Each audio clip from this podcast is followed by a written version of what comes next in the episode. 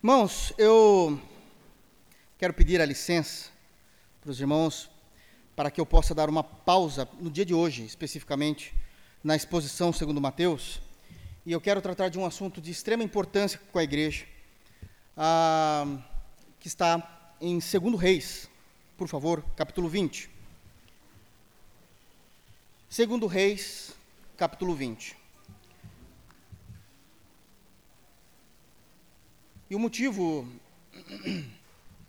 o motivo de eu estar pregando hoje nesse capítulo é porque, primeiro, por ser o primeiro domingo do ano, e para aqueles irmãos que já nos acompanham há algum tempo, sabe que todo início de ano eu trago uma palavra, todo primeiro domingo do ano, não é uma tradição, mas meio que está virando automaticamente isso, uma palavra diferenciada para que a gente possa refletir em nossa fé, em Jesus Cristo, durante todo o ano. E assim não será diferente esse ano. Com a graça de Deus, o Senhor falou em meu coração e assim eu quero ministrar na vida dos irmãos por dois motivos, dessa vez, especificamente nesse ano. Nós sabemos que os dois últimos anos foram bem difíceis para todo mundo. 2020 e 2021 foram anos desafiadores em todos os campos e o campo da fé não foi diferente. Eu digo aos irmãos que, mesmo à distância, naquele período específico que nós não tivemos cultos presenciais, apenas online, como foi difícil pastorear? Como foi difícil? Nesses dois últimos anos, eu presenciei, e conversando com amigos e colegas de ministério, eu também vi, fiquei sabendo, da dificuldade destes em pregar, em zelar pelo rebanho, porque fazer isso à distância é muito difícil. Em 2020 e 2021, isso é, nos dois últimos anos, eu, eu vi irmãos se esfriando na fé, eu vi irmãos se desviando da fé, eu vi irmãos que de alguma forma foram se esmorecendo, mesmo não querendo, mas não tinham forças para caminhar muitas vezes sozinhos. E isso trouxe, de alguma forma, uh, um esfriamento e até mesmo um desânimo no fervor espiritual da igreja em todo o nosso país, no mundo também, mas falando do nosso quintal, falando de nossa casa. Então, esse é um dos, um dos motivos pelo qual eu entendo que é importante 2022, é uma promessa para que as coisas melhorem, ainda não estão 100%, sabemos das variações, mas a igreja está inserida num contexto que precisa ser alinhada a esse respeito. Um segundo motivo do porquê eu entendo que é, vale a pena nós tratarmos de um outro assunto específico para a igreja local é que a gente sabe que os dois últimos anos, 2020 e 2021, foram difíceis, mas eles não são a causa da perda do fervor espiritual necessariamente. Existindo ou não pandemia, é comum na vida do crente em Jesus passar por momentos de frieza espiritual. Agora a gente precisa definir termos que eu tenho usado aqui. Nem tudo aquilo que é comum é normal. É comum crentes passarem por períodos de frieza espiritual, mas isso não é normal de acordo com as escrituras sagradas. E por isso que eu quero hoje tratar de um tema com os irmãos, será até um sermão temático. Depois no meu quarto peço perdão para Deus, né? Mas os seminaristas entendem né, a, a brincadeira aqui de uma forma muito coerente, mas eu quero tratar com os irmãos sobre cuidando do fervor espiritual em nossa vida e em nossa casa. Porque os dois últimos anos, somado com aquilo que já é comum na vida do cristão, de fato esmoreceu em muito o fervor espiritual de vários irmãos espalhados pela igreja. E nada melhor do que nós aprendemos com o que o texto bíblico fala, com aquilo que o texto bíblico nos ensina. Amém, irmãos? Então eu quero tratar hoje com os irmãos sobre cuidando do nosso fervor espiritual, cuidando do fervor em nossa vida e na vida de toda a nossa casa. Eu quero então pedir aos irmãos gentilmente abrirem a Bíblia no livro de 2 Reis, capítulo 20. Eu gostaria que todos lessem. É importantíssimo, o texto é sagrado, o texto é inspirado por Deus, e a leitura bíblica já pode transformar a nossa vida e as nossas perspectivas a respeito de nossa adoração e nossa vivência diante de Deus. Amém? Ao mesmo tempo, após os irmãos abrirem em segundo Reis, para facilitar para os irmãos, abram também em segundo Crônicas, mas deixa guardadinho, só deixa marcado que eu vou usar esse texto, de segundo Crônicas, capítulo 32. Mas esse nós não iremos ler agora, mas para facilitar. Geralmente livros históricos, os irmãos têm um pouquinho mais de dificuldade para abrir. Então, segundo Reis é o nosso texto base. Segundo Reis, capítulo 20, e depois, no, no momento oportuno, nós iremos para segundo Crônicas, capítulo 32.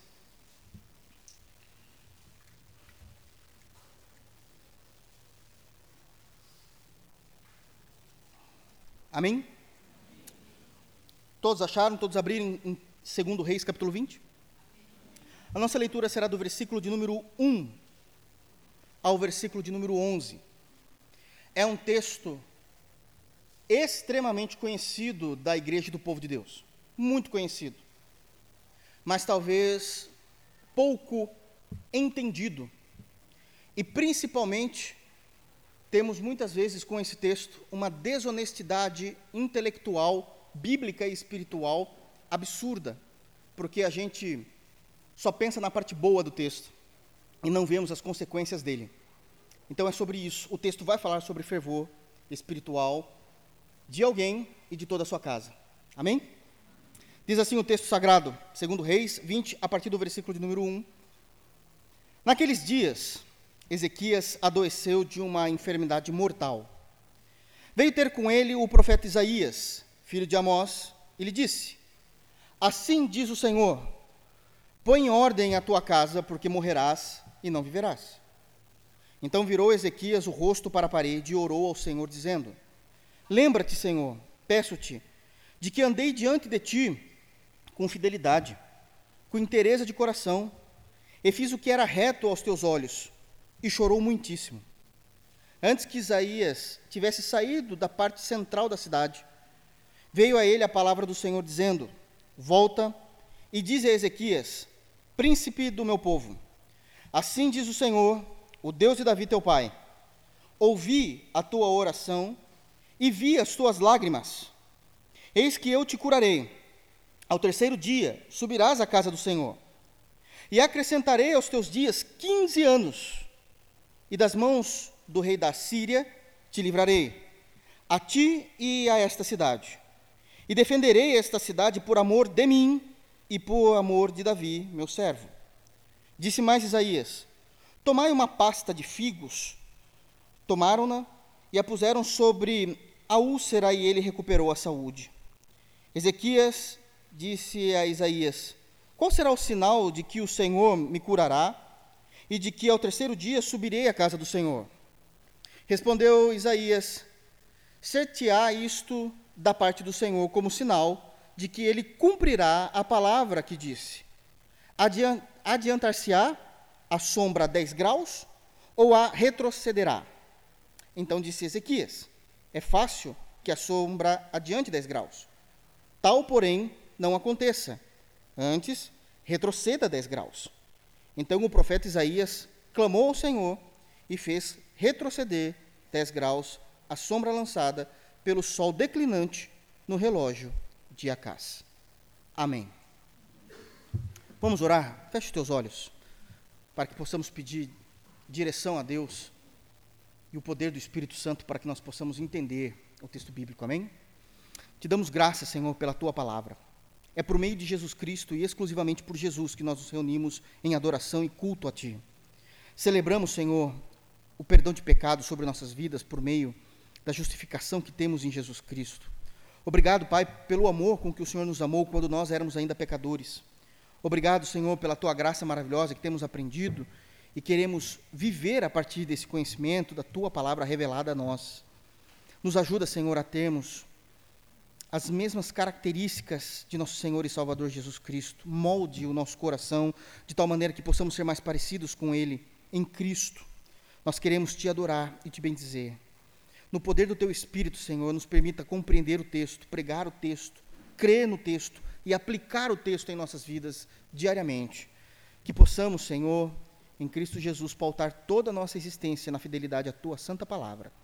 É assim que nós oramos, no santo nome de Jesus. Amém. Pois bem, meus irmãos, à guisa de introdução, eu quero trazer aqui o contexto histórico do que estava acontecendo. Se nós não entendemos o contexto histórico, fica bem difícil de entendermos de fato o que é que Deus estava fazendo, por que é que Deus estava fazendo e qual era o momento, a localização é, espiritual, inclusive, e de momento político, porque Ezequias é um rei, momento político em que ele estava vivendo. Então, a guisa de introdução, quero trazer pelo menos dois pontos importantes. O primeiro ponto é quem era Ezequias. Quem era Ezequias? Ezequias, ele era rei do Reino do Sul. Nesse momento da história, o povo de Deus já tinha se dividido. Sabemos que depois de Salomão sendo rei, veio primeiro Saul, depois veio Davi, depois veio Salomão, e depois da morte de Salomão o reino foi dividido, e nós temos trabalhado inclusive isso nos cultos de doutrina. Reino do Norte e Reino do Sul. Ezequias ficava no sul, ele era um rei do sul, portanto, tomando conta tanto de Judá como de Benjamim, as duas tribos que faziam parte do Reino do Sul. E ele era um homem extremamente voltado com o seu coração a Deus. Todavia, o texto que a gente acabou de ler, ele reflete o caráter, duas fases do caráter da fidelidade de Ezequias diante de Deus. Nesse texto, nós temos Ezequias antes do milagre de Deus, da cura da sua doença, e temos o Ezequias após o milagre de Deus, da cura dessa sua doença. Nós vemos isso claramente no texto que nós temos diante de nós. Ezequias, ele era um homem bom quando tomou o trono, cheio da graça de Deus, e ele começou a reinar no Reino do Sul aos 25 anos de idade. Quando nós lemos toda a carta, todo o livro de Segundo Reis, vamos perceber que ele começou a reinar aos 25 anos de idade. O total da sua monarquia foram 29 anos. E com 54 anos ele morreu. Muito novo, né? 54 anos ele veio a morrer. Todavia, quando nós olhamos para o contexto histórico, nós estamos falando de pelo menos 2.600 anos, 2.700 anos antes da nossa era, nós temos que imaginar que 54 anos era uma estimativa de vida muito alta. Muito alta. Geralmente, 39, 40 anos era estimativa de vida no Oriente Médio, debaixo do sol escaldante de Israel, não havendo a medicina moderna que se existe hoje, as vacinas que se existem hoje, o, a qualidade de vida que se é proposta, principalmente no Ocidente. Então, viver até os 54 anos, de fato, era algo glamuroso, sendo que a estimativa de vida era mais ou menos 40 anos. E Ezequias, ele era filho de Acás, que também tinha sido rei de Israel, rei do Reino do Sul. E Acás, a gente pode dizer com tranquilidade, que ele foi um dos principais discípulos do diabo. Acás foi um rei terrível que teve sobre Jerusalém. Acás, ele foi idólatra, Acás, de alguma forma, corrompeu todo o culto a Deus, casou com Jezabel, do qual não amava a Deus, destruiu o reino de Deus, mas o Senhor, ele vê quem são seus, elege quem ele quer a sua salvação e começa a trabalhar e a burilar de alguma forma para que ele possa levantar o seu povo. Ah, quando nós olhamos para Ezequias, nós vemos que Ezequias ele se, se distanciava, tanto moral como espiritualmente, do seu pai. Ele foi um rei maravilhoso. Então, no contexto geral, nós temos isso. Mas, quando também olhamos para o texto, eu queria também, ainda, a nível de introdução daquilo que nós acabamos de ler, como segundo ponto, falar dos atos, dos atos de Ezequias. Falamos quem ele era, falamos quanto tempo ele reinou, falamos quando ele começou a reinar, falamos de sua morte, quem ele era filho. Mas quais foram os atos que fez com que Ezequias fosse muito bem visto pelo povo do sul? O que é que ele realizou? Quando ele entra e ele senta no trono, ele já começa a trazer várias, várias institutas monárquicas para transformar e restaurar Israel. A primeira delas, ele vai restaurar o templo. O templo estava esquecido. O templo já não existia, o templo de Israel, lá dos judeus, daquele período de Israel, o templo estava esquecido e ele vai restaurar todo o templo, todo o templo, fazendo com que agora as pessoas pudessem olhar e voltar-se para Deus novamente. A gente precisa entender que quando a gente fala de rei em Israel, o rei ele não tem uma posição apenas política, mas ele também tem uma posição espiritual, porque sabemos que em Israel a política não é democrática no sentido do Brasil, mas a política ela tem o tom da religiosidade diante de Deus. Então ele vai restaurar isso. Não apenas isso, ele também vai decretar a limpeza e organização do templo. Então Ezequias ele olha para o texto bíblico, lá por exemplo, Êxodo, Deuteronômio, vê o que Deus espera do templo, como deveria ser, e ele vai limpar, vai organizar para que haja a possibilidade de existir um culto segundo o coração de Deus, descrito na antiga lei. Eles estavam debaixo da, da velha aliança, do Antigo Testamento Novo não existia. Então ele olha, ele observa isso, e ele vai trabalhar para que todo o templo seja limpo e organizado de acordo com a vontade de Deus. Um outro decreto, ele instaura o culto. Que vergonha, né? Não para Ezequias, mas para os antecessores do povo de Deus. O culto não existia. Não se existia mais culto. O povo de Deus dizia, eu sou Deus, mas não existia culto. E ele vai instaurar novamente o culto a Deus. E agora todos começam a viver de acordo com aquilo que Deus tinha inspirado Moisés a escrever nos cinco primeiros livros da Bíblia. Não apenas isso, Ezequias ele vai promover uma reforma teológica em todo Israel, explicando pontos específicos da fé judaica, dizendo: não é assim que nós observamos a lei. Lembra-se do que Abraão falou, lembra-se do que Moisés falou, e ele vai começar a promover uma reforma no Reino do Sul para que o culto a Deus, a adoração a Deus, a fé é, em Deus, que até então era a fé judaica na antiga aliança, seja agora compreendida de forma bíblica, de forma usual, de, de, de forma inspirada por aquilo que o Espírito tinha nos ensinado por meio do texto bíblico. Então, ele vai trazer uma reforma teológica no Reino do Sul. No período e na monarquia do rei Ezequias, todo Israel provou de um avivamento espiritual que já não havia há muitos séculos. Deus manifestou a sua graça, a sua bondade e começou a manifestar um avivamento, avivando pessoas ao retorno à fé, ao arrependimento e à prática de uma vida piedosa diante de Deus. E isso acontece na monarquia, no período político do rei Ezequias. E por último, ele se distancia por completo do histórico pecaminoso da sua família. Ele nem cita muito mais o seu pai, muito menos a sua mãe, que teve um final terrível. Os que conhecem as Escrituras sabem disso. Foi comida por cães. E ele agora se distancia totalmente, porque Ezequias colocou em seu coração e traz isso na sua monarquia, no seu governo, a ideia de que a sua família maior, ele precisa fazer isso como ser humano. Isso que eu vou falar não é doutrina, é só histórico. Ele precisa fazer isso. Ele olha para Deus como sendo a sua família. Ele precisa fazer isso porque ele sabe que se ele se apoiar no histórico da sua família, Israel iria retroceder tudo aquilo que tinha sido cometido, tudo aquilo que ele tinha feito, tudo aquilo que ele tinha realizado. Então agora nós sabemos quem é Ezequias, o momento de Ezequias e o que ele fez. Tendo essa visão, agora a gente consegue entrar muito melhor no texto que nós acabamos de ler, para que possamos compreender de fato o que é que Deus estava fazendo, o que é que Ezequias estava vivendo e por que isso tem a ver com fervor espiritual. Agora nós conseguimos entender de forma muito mais clara para nós a ideia do que o texto bíblico está nos informando e como é que a gente aplica as verdades deste texto bíblico aos nossos corações. Amém?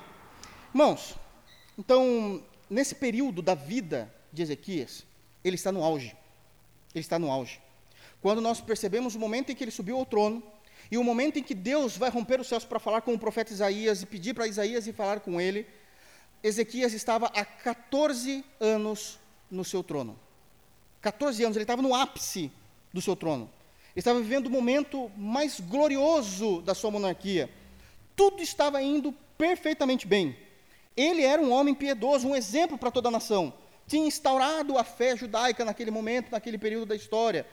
Israel estava gozando de paz, de prosperidade, tudo estava indo bem, o culto estava indo bem, a vida de Ezequias estava indo bem. Ele cuidava do seu fervor, fazia com que o povo cuidasse do seu fervor, até que Deus, um dia, ah, com 14 anos de monarquia, Deus fala ao profeta Isaías e diz o seguinte: Isaías, vai até o rei e diga o seguinte: pede para ele cuidar, pôr em ordem a sua casa, porque certamente ele não viverá, mas ele morrerá. E esse é um marco na vida de Ezequias. Esse é um marco. Porque ouvir uma palavra dessa assusta. Sabendo quem era Isaías, um homem sério, e sabendo que Deus não volta com Sua palavra, isso é muito sério. O que é que está acontecendo? O que é que está acontecendo? E a partir dessa profecia, dessa palavra dada da parte de Deus no profeta Isaías, para que o profeta Isaías fosse falar com, com o rei Ezequias, nós temos algumas lições importantes sobre fervor espiritual. A primeira lição que nós tiramos do texto, a primeira lição é que não importa o quão piedoso e crente você seja em Jesus Cristo, trazendo isso para a nova aliança, para a realidade da igreja cristã, não importa o quanto de fato você tenha vivido integralmente a sua vida em devoção a Deus, vai existir momentos que Deus quer a sua vida para Ele. Vai querer. E isso é importante nós entendemos, porque faz com que a gente pare de tentar negociar com Deus ou negociar a nossa fé a partir do que eu faço para Deus. Eu posso ser crente, eu posso ser puro, eu posso ser um exemplo para a minha família, posso ser um exemplo para os meus irmãos de fé, posso ser um exemplo de piedade. Deus se alegra ao me olhar por meio de Cristo, daquilo que pelo Espírito Santo Ele tem transformado a minha vida, mas existem momentos que Deus me quer para Ele. E eu vou. Se precisar, nós vamos. Quando lemos Gênesis capítulo 5, é dito a respeito de Enoque, e Enoque andou com Deus. A frase seguinte é: E Deus o tomou para si. Ponto. A vontade estabelecida é a vontade de Deus. Não é porque nós somos bons crentes que iremos viver 150 anos. Nós somos bons crentes pela ação do Espírito Santo em nós, pela nossa obediência à palavra de Deus, e se Deus nos quer para Ele, assim estaremos então disponíveis para Deus.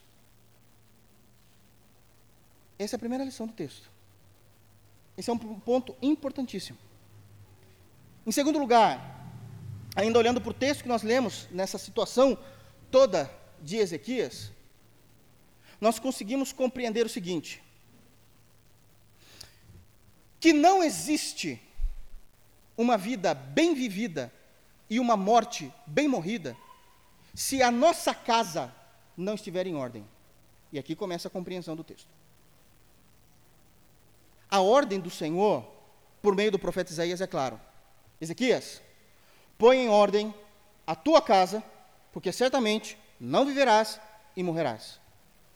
Não, não confundam nós individualmente, como crentes em Jesus, temos uma vida gloriosa em Deus, temos uma vida santa em Deus, temos uma vida pura em Deus, temos uma vida íntegra em Deus, temos uma vida sincera em Deus, se a nossa casa está desgovernada.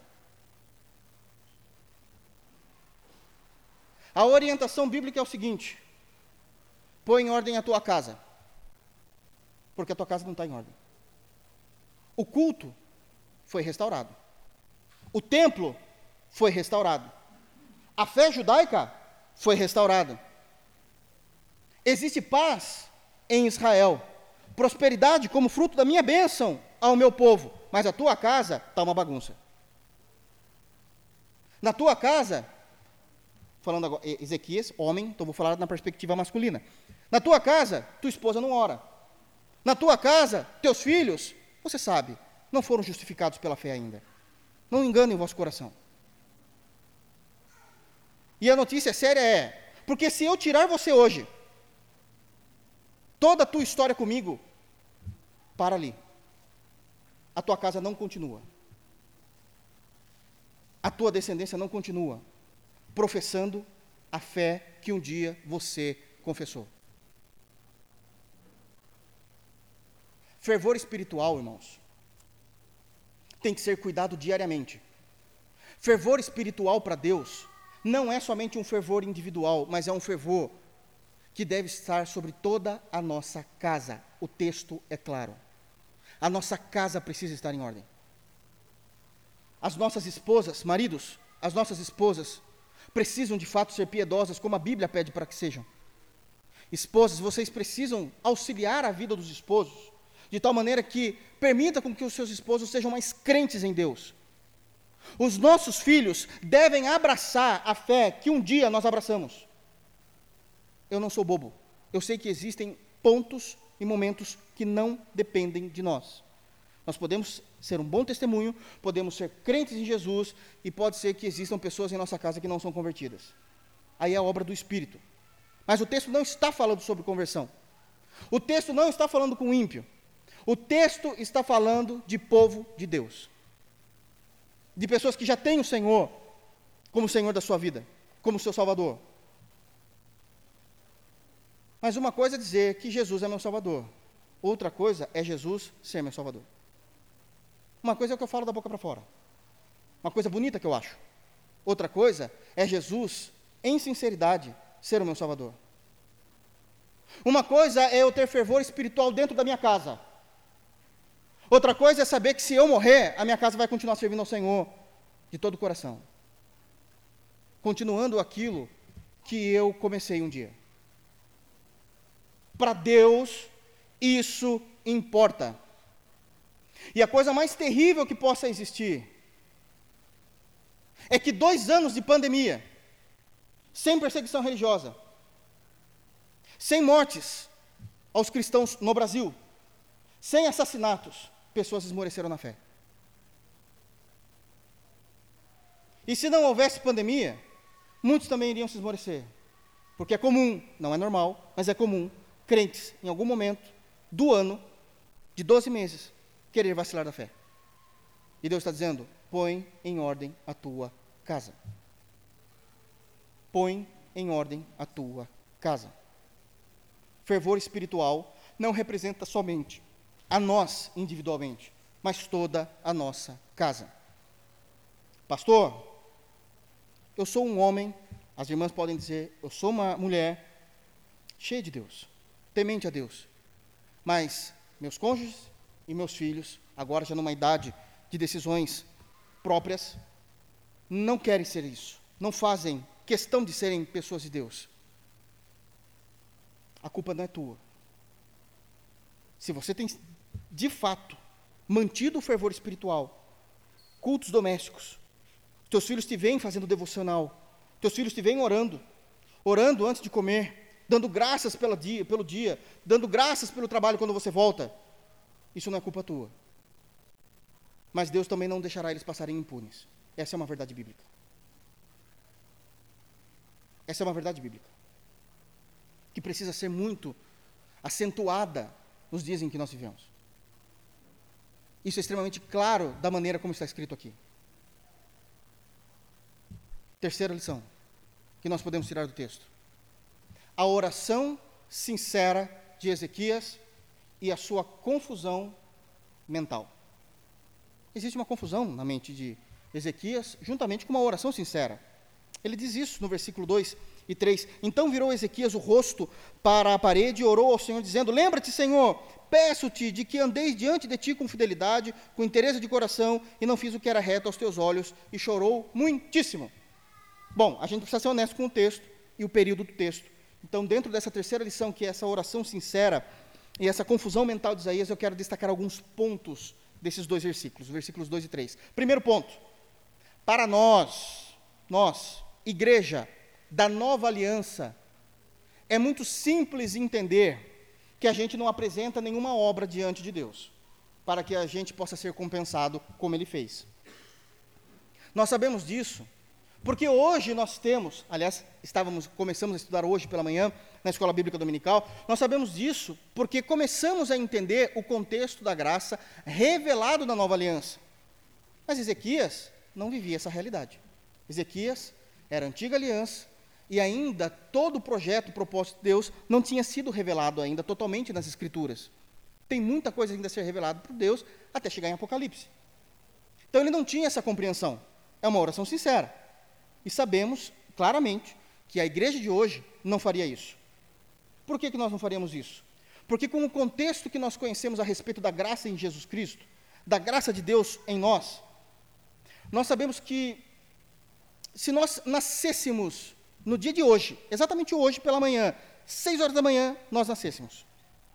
E numa hipótese absurda, absurda, e somente como ilustração, nós tivéssemos nos nossos primeiros minutos de vida a mesma consciência que nós temos hoje, agora, nesse exato momento, que é uma impossibilidade, somente a nível didático, nós com certeza diríamos a Deus: Olha, se eu viver somente o dia de hoje, ainda é um dia imerecido para mim.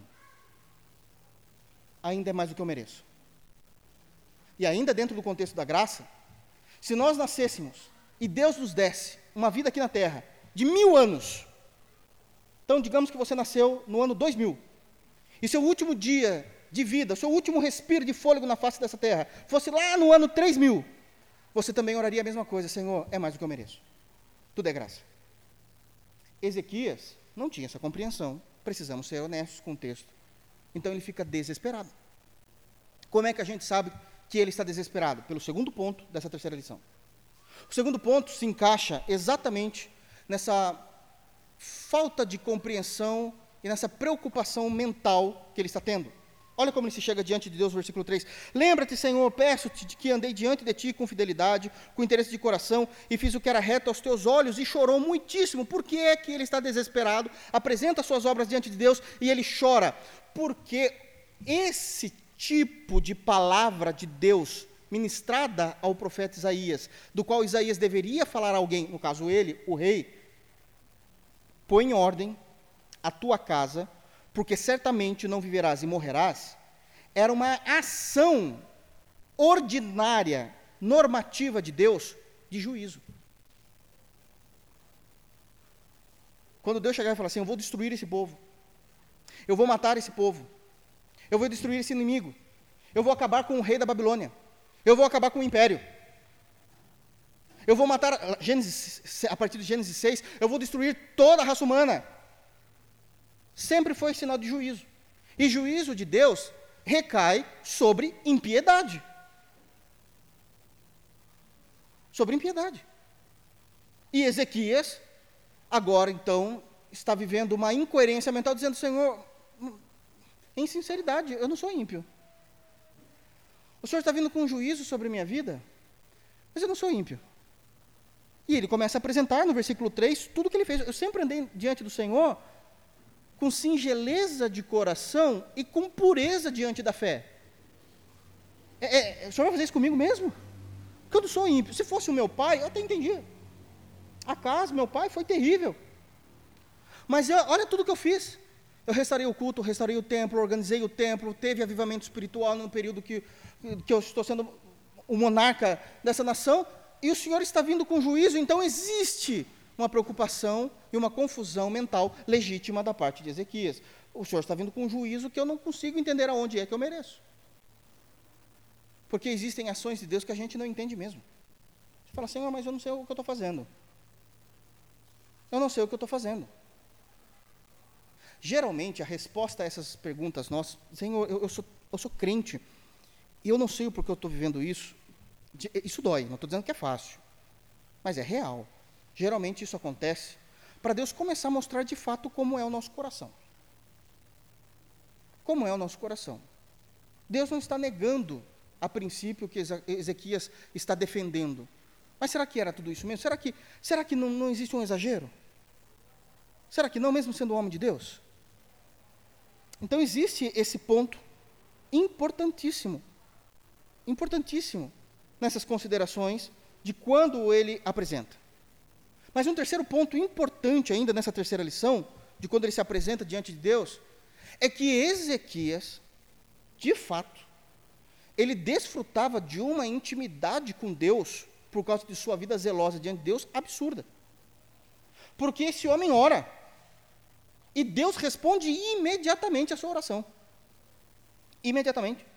Ele acabou de, ele vira o rosto para a parede, versículo 2, ele apresenta a sua oração no versículo 3, no versículo 4. Antes que Isaías tivesse saído da parte central da cidade, a parte central da cidade onde está o templo. Ou seja, antes de Isaías sair do pátio do templo, estava no quintal do templo ainda. O Senhor diz para Isaías: Isaías, volta lá, vai. Eu tenho uma palavra. Eu tenho uma palavra. Ele desfruta de uma intimidade maravilhosa.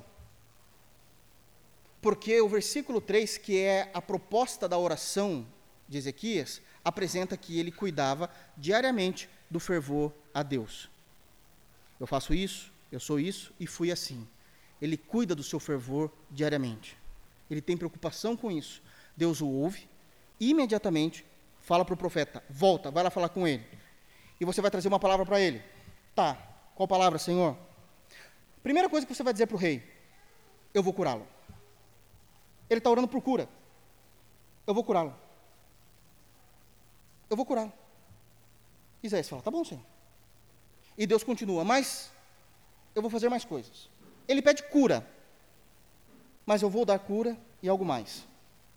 Eu não apenas vou curá-lo, eu vou dar a ele mais 15 anos de vida. Quando a gente pensa na estimativa que as pessoas viviam, 15 anos de vida, de fato é um grande, uma grande bênção. Mais 15 anos, quase ninguém vive isso. Então eu estarei dando a ele mais 15 anos de vida. E o profeta fala: tá bom, vou falar isso a ele. E Deus diz: mas não é só isso. Diga a ele que eu vou afastar todo o império da Síria, da vida dele e da vida de todo o reino do sul, porque o império da Síria já estava dominando o reino do norte. Quando nós estudamos, quando nós lemos e fizemos a pregação em todo o livro do profeta Oséias, sabemos que Deus estava destruindo o império do norte através da Síria. E a Síria também, com aquela fome e ganância de poderio bélico, queria destruir o reino do sul, e Deus diz: o sul não será destruído. Eu vou livrar todo o reino do sul, todo o seu momento político da Síria. E vocês vão gozar de paz e prosperidade. Olha que bênção. Eu curo, eu dou mais 15 anos de vida, vocês vão ter paz, riquezas, e vocês serão ainda uma nação soberana. Vocês não estarão debaixo de nenhuma outra, nenhum outro império. E Isaías faz exatamente isso. Ele vai lá e profetiza isso ao rei. E Ezequias fala: é, é, Amém. É muito mais do que eu realmente estou pedindo. É, 15 anos. 15 anos é muito tempo. E olha, saber que a Síria está na nossa fronteira e ela não vai descer, sendo que a nossa fronteira é só imaginária, a gente não tem nem efetivo bélico para deixar lá. Se eles quiserem invadir, eles invadem. Irmãos, a gente está falando de 2.700 anos antes da nossa geração antes do nosso tempo. Não tem fronteira. Se quiser, entra. A fronteira é imaginável. A partir daqui é Reino do Norte, a partir daqui é Reino do Sul, coloca lá um, uma cerquinha, é isso. Mas a gente não tem guardas, exércitos ali. A gente não tem efetivo para isso. O povo do norte são dez tribos, a gente só é duas. Judá e Benjamim, não tem efetivo. E Deus não vai permitir com que eles entrem. E o profeta diz: não, ele acabou de dizer que ele não permite com que a Síria entre. Aqui a gente já começa a ver como a glória de Deus é muito mais do que aquilo que nós pedimos ou pensamos, de acordo com o que Paulo fala em Efésios capítulo 3, versículo 20, que Deus é muito mais poderoso e além, e faz muito mais poderoso e além daquilo que nós pedimos ou pensamos, segundo o poder que opera na igreja. O poder do Evangelho, o poder do Espírito Santo na vida do crente. Nós vimos isso claramente no Novo Testamento, e ele entende isso, e ele fala: é algo muito grande, eu preciso de um sinal Aliás, a minha, mor a minha morte estava tão próxima e era uma doença tão grave, eu preciso de um sinal da parte de Deus. E Isaías diz o seguinte: tá bom, escolha, o que, que você quer? Que o sol, a sombra do sol, avance 10 graus ou diminua, retroceda 10 graus? Ezequias pensa, não é isso que ele diz? Bom, avançar é meio fácil, porque é o curso natural, né? Eu quero que retroceda. Isaías fala, então assim seja. E Deus retrocede 10 graus da sombra do sol para que fique marcado que de fato era o próprio Deus falando com Ezequias. E isso acontece. E isso acontece. Quarto lugar, a bênção de Deus e a perda do fervor espiritual. Até então, é o que a maioria dos irmãos conhecem a respeito de Ezequias. Até então, é o que todos nós sabemos que Deus foi, abençoou, Ele apresentou quem Ele era diante de Deus, e Deus propôs cura, Deus trouxe livramento da Síria, Deus trouxe paz e prosperidade, Deus aumentou 15 anos de vida, e nós vemos como Ezequias foi um bom rei até a bênção de Deus, e aqui isso é algo que deve nos chamar a atenção. Como é triste saber que a igreja, ela pode ser abençoada por Deus, o povo de Deus é abençoado por Deus, e o povo de Deus joga fora a bênção de Deus. Agora temos a segunda parte do caráter e da fase da vida do profeta Ezequias. Ele não cuidou do seu fervor espiritual. Ele não cuidou. E sabe o que é interessante? Sabe quando a gente deixa de cuidar do nosso fervor espiritual? Quando a gente começa a pregar para nós mesmos que é impossível que a gente se torne frutífero no reino de Deus. Quando a gente começa a olhar para o outro e dizer, é, nunca vou ser igual a ele. Não, isso não. Eu posso, eu posso dar minhas, minhas vaciladas de fé, mas jamais eu cometerei os mesmos erros. A sua segurança está nas obras do que você faz e não na fé de que você serve. E esse é um perigo. Agora eu queria que os irmãos abrissem em 2 Crônicas. A gente vai voltar aqui para 2 Reis 20, então deixa aí também marcadinho. Mas em 2 Crônicas, que eu pedi para os irmãos abrirem, o texto que eu quero ler com os irmãos é exatamente o mesmo texto que nós lemos em 2 Reis 20. A diferença é que em Reis, o foco é o juízo, em Crônicas é a restauração, mas não é o momento para falar disso agora, a gente está falando de Ezequias. E o fato é o seguinte: que aqui está de forma reduzida tudo que Deus fez na vida desse homem. Mas eu quero que os irmãos leiam com atenção o texto que nós vamos ler aqui. Segundo Crônicas, capítulo 32, versículos 24 e 25. Vamos ler juntos? Eu vou ler. Prestem muita atenção. Leiam, me acompanhem, por favor, na leitura. Segundo Crônicas, capítulo 32, versículos 24 e 25. Todos abriram? É o mesmo texto, só que aqui tem algumas informações que lá em Reis não foi colocado. Olha o que é dito. Aliás, aqui está muito bem reduzido, está bem simples. Amém? Olha o que é dito. Naqueles dias, adoeceu Ezequias mortalmente. Então, orou ao Senhor, que lhe falou, e lhe deu um sinal. Está vendo? Já reduziu, já resumiu tudo aqui. Já resumiu rapidamente. E lhe deu um sinal. Versículo 25.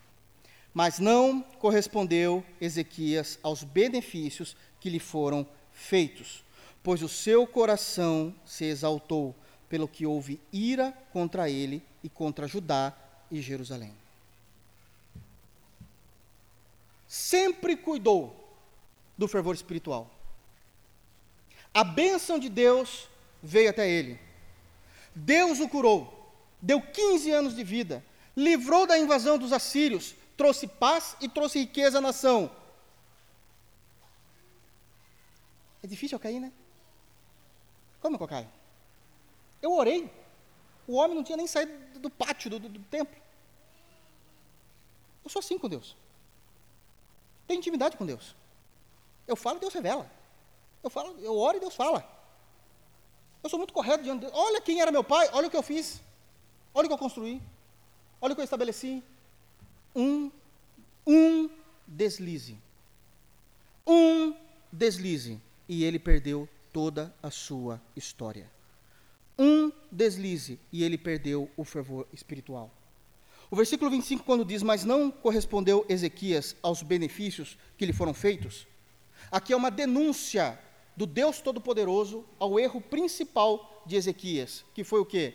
Não ter feito a única coisa que Deus tinha pedido para ele: põe em ordem a tua casa. Eu sou bom, eu tenho fervor, sou espiritual. Não quero perder tempo com isso. Agora tenho riquezas, não sou só espiritual. Tenho abundâncias no meu reino. A Síria não vai invadir, Deus não pode voltar atrás. A Síria não vai invadir. Está tudo bem. A única coisa que Deus pediu para ele, põe em ordem a tua casa, porque o fervor espiritual não pode ser visto somente de forma individual, mas em toda a nossa casa. Não adianta quantos cursos teológicos você faz, você ora e você pede para a tua família orar, você instrui os teus filhos em oração, você instrui os teus filhos no amor de Deus. Deixa eu falar uma coisa. Se você não faz isso, eu não estou profetizando, eu estou falando o óbvio. Quando você morrer, os teus filhos podem até dizer que são cristãos, mas não serão ativos no reino. E os seus netos nem amar a Deus irão. Guardem isso no coração de vocês. Eu não estou profetizando, eu estou falando o que é óbvio. Davi foi um homem segundo o coração de Deus. Salomão A gente sabe. Se tornou idólatra, casou com trocentas mulheres, morreu Salomão, roubou em Jeroboão. Rompemos com Deus. Rompemos com a dinastia davídica. É assim que funciona. Se você não cuidar do fervor espiritual da tua casa, vem um vírus que você nem imagina e destrói a tua fé. Vai vir momentos em anos em que o vírus já vai estar controlado. Ainda assim vai existir situações que você fala, é, é, estou crente, preciso melhorar, né, pastor? Preciso, todo mundo precisa melhorar, né? Essa é a desculpa. E você não percebe. Você não percebe que a tua casa está cada vez mais fora do fervor de Deus, do cuidado de Deus. Por um por uma bobeira, por uma bênção de Deus, Ezequias perdeu o fervor espiritual. Exaltou aquilo que era para ser visto como graça abundante de Deus, a misericórdia de Deus comigo, 15 anos a mais de vida, abençoou, o povo vai ter que comer, não vai ser envergonhado, vai ter prosperidade. Ele se exaltou, olha como é bom, se não fosse por mim, a Síria já estava aqui. E a única coisa que Deus pediu para ele, põe em ordem a tua casa, se tornou aquilo que havia de mais difícil para ele realizar. Para ele realizar. Versículo 31, ainda aqui em 2 Crônicas. A gente vai ler um pouquinho sobre isso quando a gente voltar para 2 Reis. Mas olha o que está escrito no versículo 31 aqui, em 2 Crônicas, isso é importantíssimo. Olha, olhem. Contudo, só o versículo 31. Quando os embaixadores dos príncipes da Babilônia lhe foram enviados para se informarem do prodígio, porque esse milagre foi notório, não somente no Reino do Sul, mas em todas as outras nações. Então, quando os príncipes da Babilônia lhe foram enviados para lhe informarem do prodígio que se dera naquela terra, Deus, está no texto, Deus o desamparou para prová-lo e fazê-lo conhecer tudo o que lhe estava no coração Há momentos que Deus vai virar a face dele. Não é o desejo de Deus fazer isso, mas Deus vira a face e nos abandona em nossas misérias para falar assim: quanto tempo eu estou te ensinando, eu estou falando, não vá por esse caminho, não faça isso, isso não é espiritualidade, isso é mentira, isso é legalismo, isso é heresia, isso não é uma vida cristã, você não está entendendo. Então eu vou romper minha aliança. Nem que seja por aquele momento, eu vou romper, virar a minha face de diante de você, para que eu possa mostrar, então, na prática, eu não queria, mas na prática, a miserabilidade de quem você é. Está doendo, né? Não precisava ser assim. Você deu ouvidos? Aliás, é esse o conselho bíblico. Aquele que tem ouvidos, ouça o que o Espírito diz às igrejas. Você está ouvindo? Não. Vou virar a minha face. Vamos voltar lá? Segundo Reis 20. Aqui é o princípio da queda. Depois da bênção de Deus, ele simplesmente exaltou o seu coração e não cuidou do seu fervor espiritual. E aqui eu quero, nessa segunda fase da vida de Ezequias, falar para os irmãos quais são as consequências de quando a gente começa a perder o fervor espiritual. A primeira lição que nós aprendemos com Ezequias nessa segunda fase, a primeira lição dessa segunda fase é que o seu passado glorioso em Deus não garante um futuro glorioso em Deus. A nossa vida e o nosso fervor espiritual é construído dia após dia. Dia após dia. Dia após dia em sinceridade, singeleza e pureza de coração, Ezequias ora nessa primeira fase da vida dele. Deus entende que é verdade, Deus o cura, o abençoa, mas o que ele foi no passado não determina o futuro. É diariamente a minha vida com Deus. Cuide do fervor espiritual da tua vida e da tua casa. Nosso passado pode ser um bom testemunho para nós, mas não é determinante para o nosso futuro em Jesus. Eu digo isso porque os crentes têm uma compreensão popular de dizer: nossa, mas no passado, você precisa ver como eu era, eu fazia isso, eu fazia aquilo. Isso não adianta em nada, já passou. A nossa vida com Deus é diária. É diária. Isso tem que ficar claro. E agora ele continua. Vamos para o versículo 12? A gente leu até o versículo 11. quando nós lemos o texto base. Vamos ver o que aconteceu? Vai falar da embaixada babilônica, o que está em Crônicas é, resumindo em um versículo só, no 31, aqui está bem destrinchado. Olha só o que diz. Versículo 12, do 12 ao 15. Nesse tempo, Merodach Baladã, filho de Baladã, rei da Babilônia, enviou cartas e um presente a Ezequias, porque soube que estivera doente.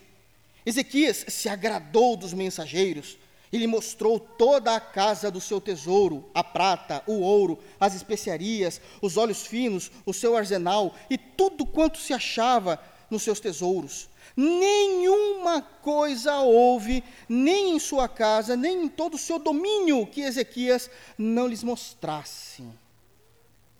O orgulho tomou seu coração. Aqui, o texto está dizendo que quando os mensageiros chegaram da Babilônia, e eles seriam presos pela Babilônia mais para frente, lembra-se disso? Cativeiro babilônico, né? Quando ele chegou, ele gostou. Ele recebeu aquilo de uma forma que encheu mais o seu coração. E sabe qual era a necessidade de Ezequias aqui? Porque eles só chegaram para saber, foi isso mesmo que aconteceu? Foi isso que o seu Deus fez? Era simples a visita diplomática? Era sim. Deus fez isso. E nós estamos gozando da graça de Deus nesse momento. Não.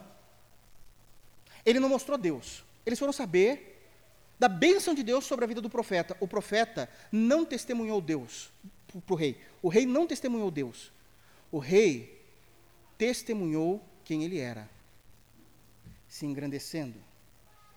Aqui no texto, é como se Ezequias tivesse pegado pela mão o povo da Babilônia que foi visitá-lo e mostrou tudo o que ele tinha.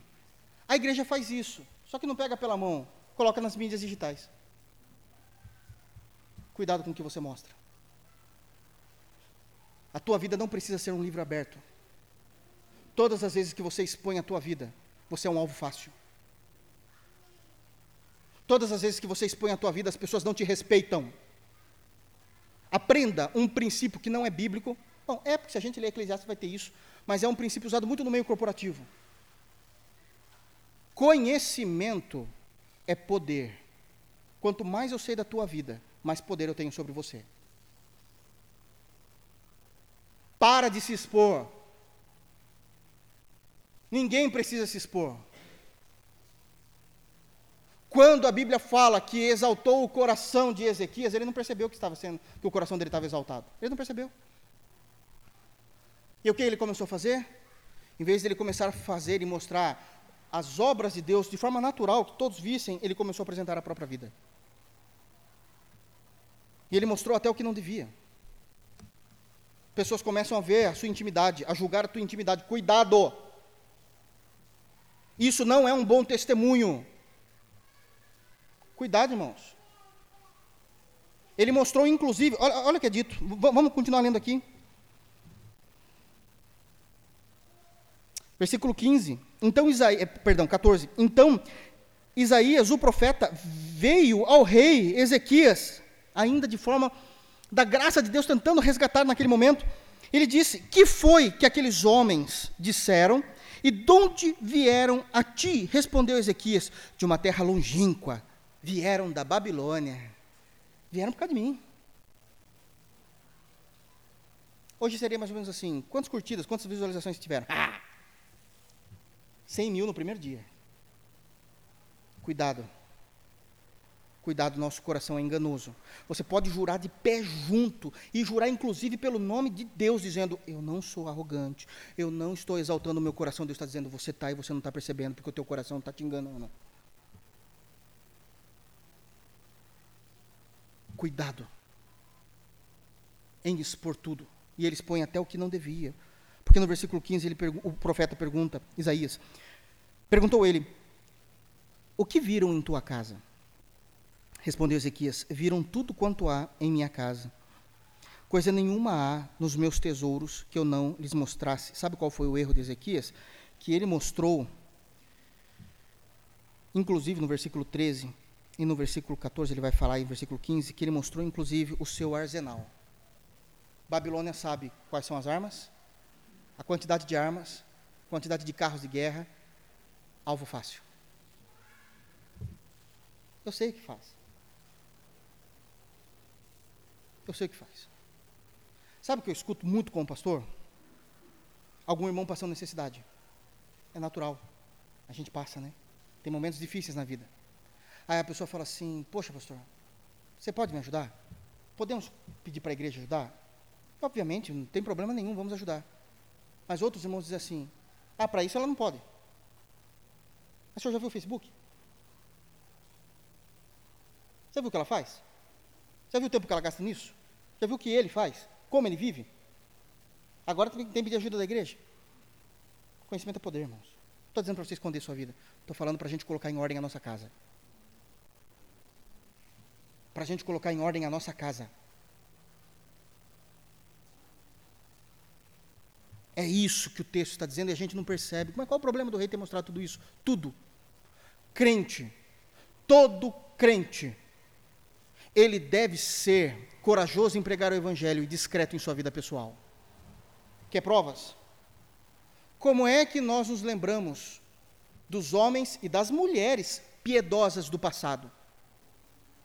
Por aquilo que eles viveram a partir de Deus e de sua fé, e não pela vida pessoal deles.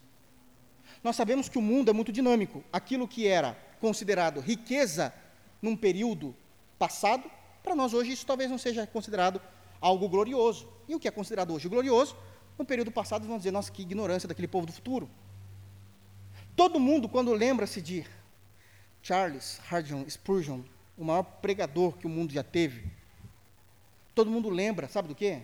Da sua vida com Deus e dos seus sermões. Somente depois da sua morte é que foi descoberto aquilo, naquele momento era algo glorioso. Até para quem ama é ainda. O tamanho de sua biblioteca pessoal. Sabiam disso?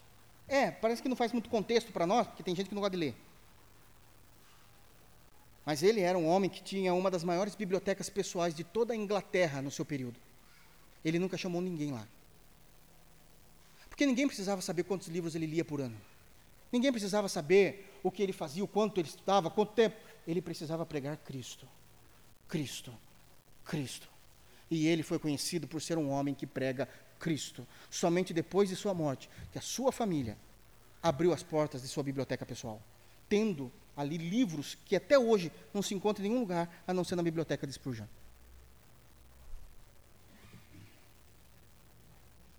Cuidado, irmãos.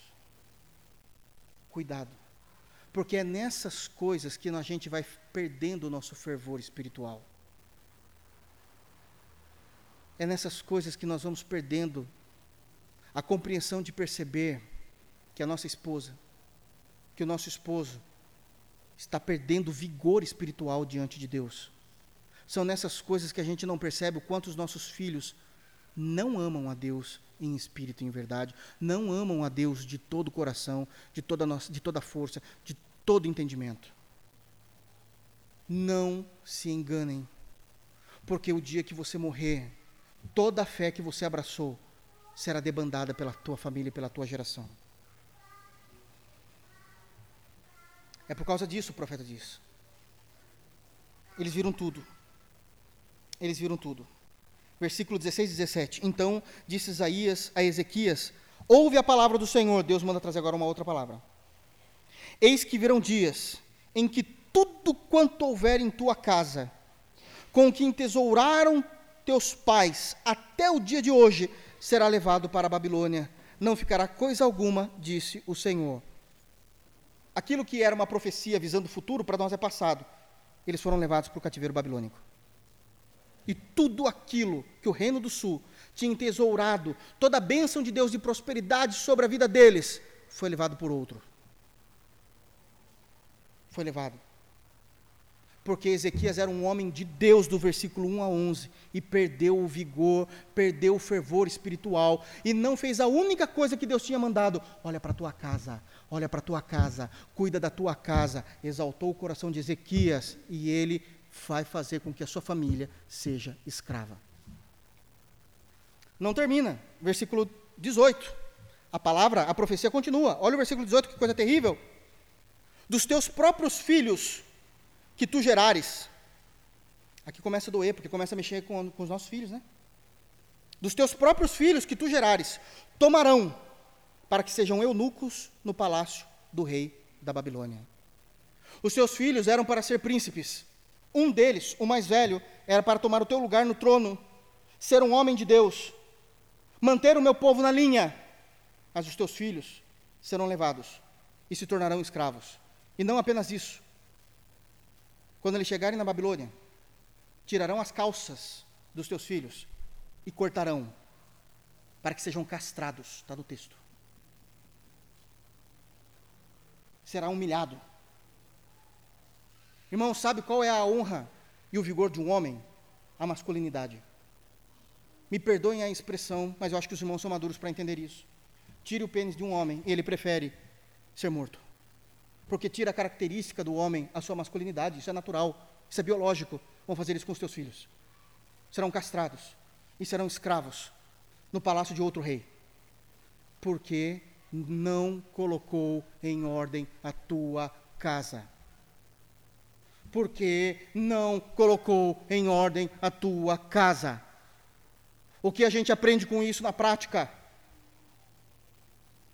que se nós não mantermos o vigor e o fervor espiritual em nossas casas, o futuro da nossa geração não será aquilo que a gente pensa, cheio de coloridos e pôneis bonitos pulando em nosso coração. Será momentos de tristeza. Será horrível, longe da graça de Deus. A ideia espiritual, isso aqui aconteceu mesmo no, no literal, mas trazendo isso para aplicação, como se tornar eunuco espiritualmente simples a geração cristã será interrompida em nossa família. Não haverão mais cristãos. Isso é tão importante, irmãos, que quando Deus fez a aliança com Abraão, a aliança que Deus começou com Abraão e vai reforçar isso com Moisés é a seguinte: todo menino, isso na antiga aliança, antiga aliança, todo menino que nascer aos oito, di aos oito dias de idade vai ser circuncidado, tirar a pelinha do luluzinho do menino. Tirar a parte da frente do luluzinho. E alguém pode dizer, ok, eu sei que era assim, mas tem um ponto. Por quê? E a pergunta teológica, a resposta teológica é, porque essa era o sinal da aliança de Deus com o seu povo. E os irmãos vão dizer, perfeito, entendo que existia essa aliança com Deus. A minha pergunta agora é um pouquinho mais além. É por que no Lulu? Por que no pipizinho do menino? Não podia ser uma outra coisa, uma outra marca? É porque quando Deus fez a aliança com o povo, e ele institui essa marca no prepúcio, no órgão genitor do menino, era dizendo o seguinte: esse fervor e essa aliança que eu faço com vocês é para ser postergada para a próxima geração. Para a próxima geração, porque é o órgão reprodutor do homem. Deus nunca fez e nunca criou um povo para ser somente aquela geração, povo dele mas para que todas as gerações perpetuamente o obedecessem. Quando nós não compreendemos isso, nós não daremos vazão em ensinar os nossos filhos de acordo com a palavra de Deus. Cuidado, cuidado. 2020, 2021 e os anos que virão são anos que irão testar e colocarão de alguma forma na berlinda o nosso fervor espiritual o nosso fervor espiritual. Versículo 19. Estou terminando. E alguém diz: Pastor, mas quanto um homem de Deus, que foi um homem maravilhoso, como está escrito do versículo 1 a 11, pode se desviar dos caminhos de Deus? Qual é a intensidade, qual é a extensão desse desvio e até mesmo de uma apostasia? Ezequias nos responde: eu vou deixar ele responder por vocês, no versículo 19. Então, foi falada a palavra do profeta a partir do versículo 17, no versículo 18, que os teus próprios filhos, né, que tu gerares, é, serão tomados, para que sejam eunucos no palácio do rei da Babilônia. Resposta de Ezequias, 19. Então disse Ezequias a Isaías: Boa é a palavra do Senhor que dissestes, pois pensava, haverá paz e segurança em meus dias. Meu Deus do céu, Sabe o que está dizendo? Ah, então os meus filhos serão levados? Meus filhos serão castrados? Serão escravos? Mas os meus dias vai ter paz? Aham, uhum, ótimo. Ah, estou nem aí com eles. Que importa é a riqueza, eu vou ter ainda. Não importa a próxima geração. O que importa é que eu vou ter. Eu vou ter paz nos meus dias. Ele pensava isso no coração dele aqui, ó. Pois pensava, haverá paz e segurança nos meus dias. Ah, o juízo de Deus é só para a geração futura? Não estou nem aí com a geração futura. Eu vou curtir. Um homem de Deus restaurou o culto, fervor, provou de avivamento espiritual. Quando escuta uma palavra de Deus seríssima dessas com a sua geração, ele fala: Não estou nem aí. Boa essa palavra. Por que boa? Porque não vai me afetar. Não vai me afetar. Olha aonde chega resultados da perda do fervor espiritual. Você diz, ou você disse um dia para Deus: Senhor, a minha vida eu entrego a Ti e toda a minha existência é para o Senhor. E de repente você está dizendo assim: Deus não julgou mesmo? Está ótimo, vou levando a vida, não importa. Lá no final do tempo, quando estiver velhinho, eu peço perdão para Deus. Cuidado com essa bobeira, hein? Isso não existe. Cuidado. Porque sabe o que importa? É que eu terei riqueza, terei fama, terei glória, aproveitarei tudo, terei paz. Mas os teus filhos, não importa meus filhos. Estou nem aí com eles. Não estou nem aí. Boa essa palavra. Boa por quê? Porque para mim está ótimo, continua do mesmo jeito. Deixa eu continuar expondo o que eu tenho, deixa eu continuar no fracasso espiritual em que eu caí, deixa eu continuar com o meu coração exaltado. Não importa. Deixa eu continuar sendo visto como uma pessoa maravilhosa, linda, gloriosa e minha casa destruída. É isso que ele está dizendo. Boa essa palavra. Posso continuar fazendo o que eu quero. Posso continuar fazendo o que eu quero. Nós falamos no início aqui que Ezequias ele começou a reinar com 25 anos e ele reinou por 29 anos e que Deus deu a ele 15 anos de vida. Significa que os últimos 15 anos de vida foram frutos da bênção de Deus, ok? No versículo 20 é dito que os atos de Ezequias estão contados em alguns outros lugares, e tudo aquilo que ele fez. E no versículo 21 diz que ele morre, que é aos 54 anos. Descansou Ezequias, último versículo do capítulo 20. Descansou Ezequias com seus pais, e Manassés, seu filho, reinou em seu lugar. Não tem como deixar de ler. Versículo 1, capítulo 21. Tinha Manassés 12 anos de idade quando começou a reinar, e reinou 55 anos em Jerusalém. Sua mãe chamava-se Refzibá. Quantos anos diz o versículo 1 do capítulo 21 que Manassés tinha quando começou a reinar? Doze. Doze anos. Quantos anos Deus deu para Ezequias no milagre? Quinze. Os quinze últimos anos de Ezequias foram a bênção de Deus. Se o filho dele tem doze, significa que Manassés nasceu quando ele já tinha três anos da bênção de Deus. Concorda? Ok? Matemática, irmão. Ok? Já tinha três anos e ele nunca colocou de fato em ordem a sua casa. Eu disse que acaso o pai de Ezequias foi um discípulo do diabo, Manassés foi o próprio diabo. Foi o pior rei que Israel teve. Foi o pior homem que Israel teve. Sabe o que ele fez? Ele cansou da espiritualidade fajuta do seu pai. Ele cansou de ver a hipocrisia religiosa dentro da sua casa. Porque Ezequias nunca disse que se desviou. Ele dizia: Não, eu sou crente. Ele vivia do jeito que ele queria. Eu sou, eu, não, eu sou, eu sou cristão, mas vive do jeito que quer. Não há mudanças significativas da obra e do fruto do Espírito na vida do homem, na vida daquela mulher. Mas diz: sou crente, sou evangélico, sou cristão, sou chamado, blá, blá, blá.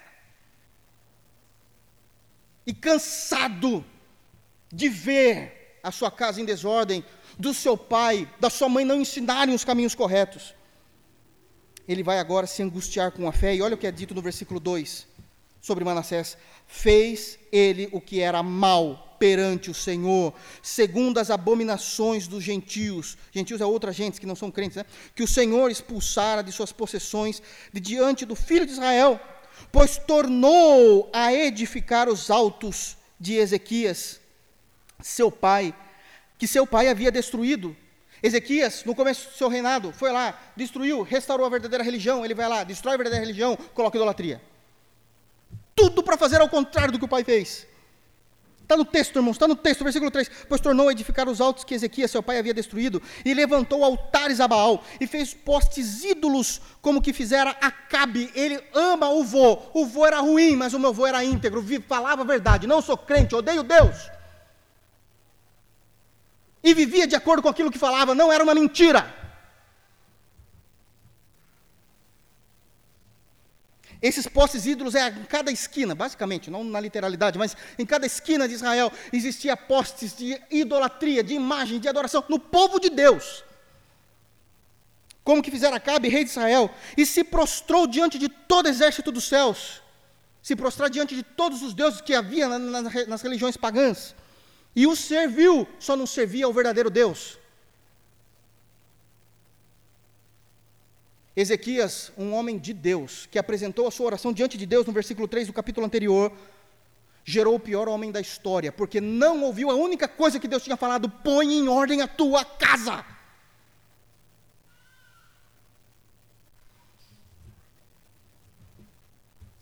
Põe em ordem a tua casa. Quatro, edificou altares. Olha o que ele fez, olha o que ele fez. O pai dele tinha restituído o culto, restituído o, o, templo, organizou e limpou o templo. No versículo 4, o filho dele vai lá, edifica altares na casa do Senhor, da qual o Senhor tinha dito em Jerusalém, porém o meu nome. Ele vai lá e coloca idolatria dentro do templo. Também, versículo 5, edificou altares a todo o exército dos céus, nos átrios da casa do Senhor. Cuide do teu fervor espiritual, tanto do teu como da tua casa existem consequências eternas. Eu sei que os anos são difíceis, eu sei que muita coisa foi abalada com a pandemia, mas mantenha a sua fé. A Bíblia diz que os que confiam no Senhor são como os montes de Sião, que não se abalam, mas permanecem para sempre. Quando Davi escreveu isso no Salmo 125, ele estava olhando os montes em redor de Jerusalém. Se você for hoje lá, a nossa distância com Davi é quase 6 mil anos, você vai perceber que os montes continuam intactos. Assim deve ser a nossa fé. Assim deve ser a nossa fé. Eu quero terminar dizendo que Manassés, possivelmente, eu defendo isso, porque está no texto, foi um dos piores homens e um dos homens Tranquilamente eu falo isso, tranquilamente, doutrinariamente eu falo isso. Foi um dos homens mais endemoniados que o mundo já teve. Ele foi idólatra, ele foi feiticeiro, ele foi astrólogo, ele foi assassino, ele queimou o próprio filho a deuses pagãos. Foi um homem, um dos homens mais. Está aqui, ó, versículo 6. Vamos ler? E queimou, olha só o que ele fez, versículo 5, também edificou altares, idolatria, né?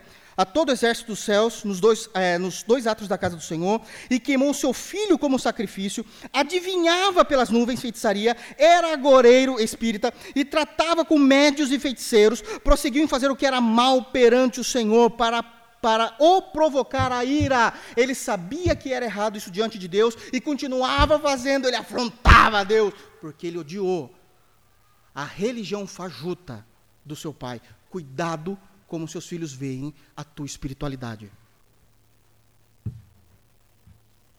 Ele fez isso propositalmente para provocar a ira de Deus.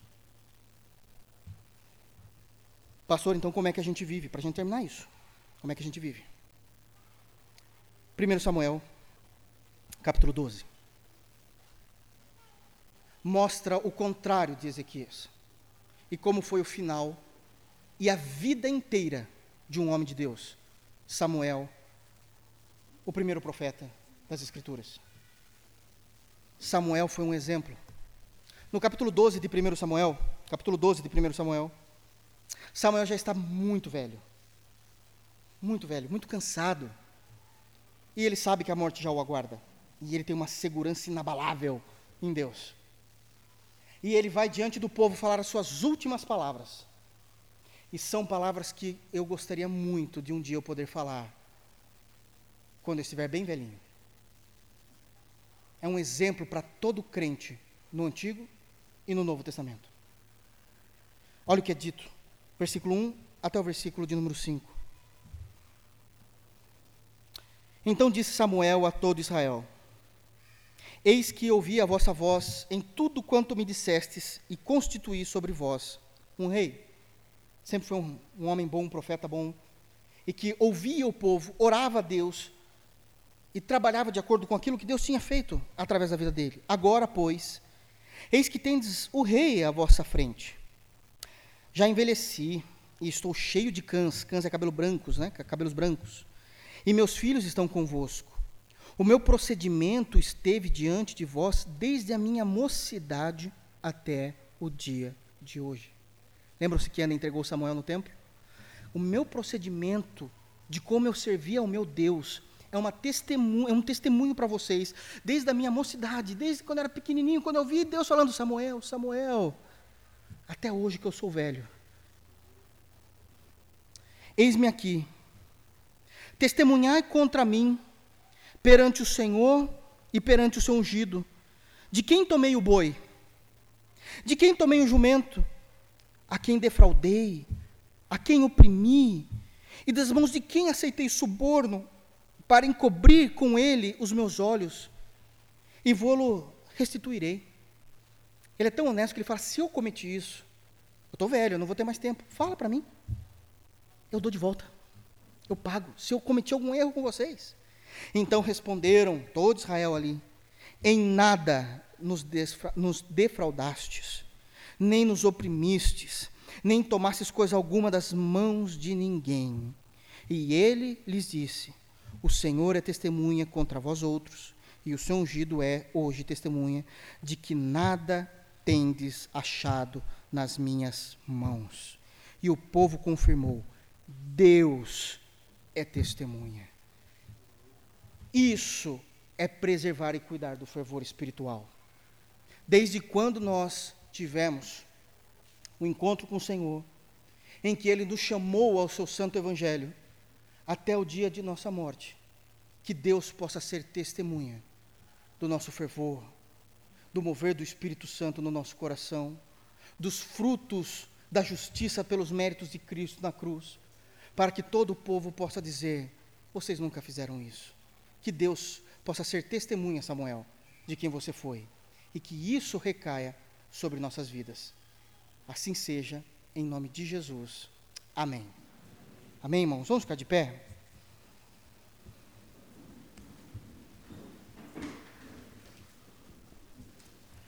Eu quero passar para o momento da ceia.